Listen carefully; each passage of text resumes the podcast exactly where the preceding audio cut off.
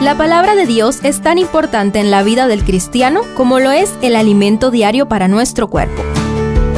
Estudia con nosotros el capítulo del día en Reavivados por su palabra.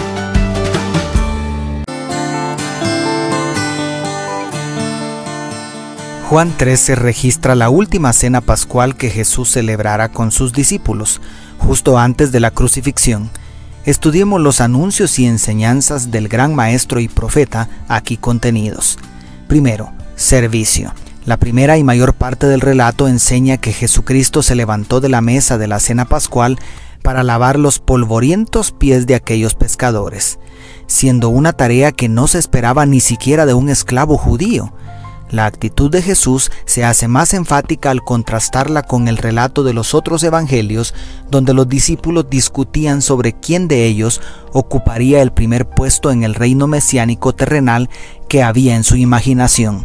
Y más impresionante es considerar que Juan enfatiza, antes y después del lavamiento de los pies, que Jesús tenía muy clara su identidad y superioridad divina, como vemos en los versos 1 al 3 y más aún en los versos 13 y 14, cuando explica el significado del rito establecido. Pues si yo, el Señor y el Maestro, he lavado vuestros pies, vosotros también debéis lavaros los pies los unos a los otros. De acuerdo al verso 14. La lección dada a los doce trasciende hasta nosotros. ¿Cuánto necesitamos imitar al Maestro en humildad y servicio? Segundo, traición.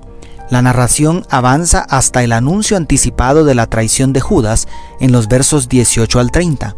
Con certeza profética y con la tierna compasión que lo caracterizaba, Jesús se conmovió en espíritu y declaró, de cierto, de cierto os digo que uno de vosotros me va a entregar. Dice el verso 21.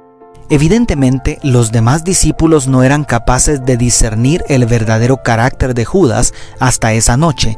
Sin embargo, el maestro les dijo, Desde ahora os lo digo antes que suceda, para que cuando suceda creáis que yo soy.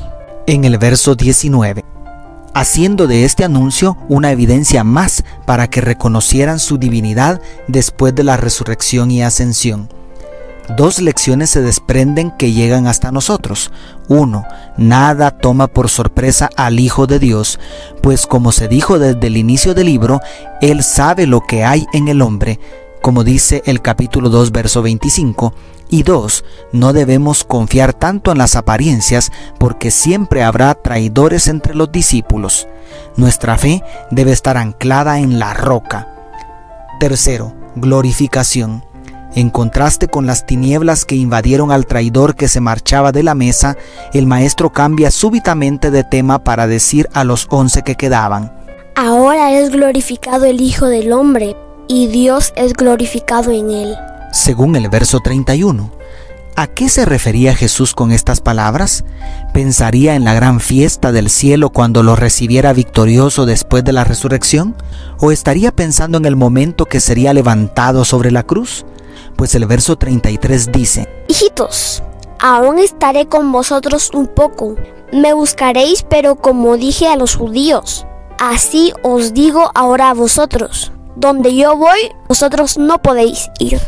Lo importante es que el Señor tenía claro lo que sucedería esa noche y más allá, pero los discípulos todavía no tenían ni idea del gran chasco que les esperaba por su lentitud en comprender la verdadera misión del Mesías.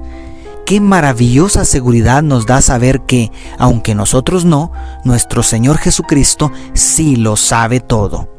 Y cuarto, amor para cerrar con broche de oro la cena antes de la imprudente interrupción de Pedro que solo reveló su pronta negación antes que el gallo cantara en los versos 36 al 38, Jesús ofrece la enseñanza suprema. Un mandamiento nuevo os doy, que os améis unos a otros, como yo os he amado, que también os améis unos a otros. En el verso 34.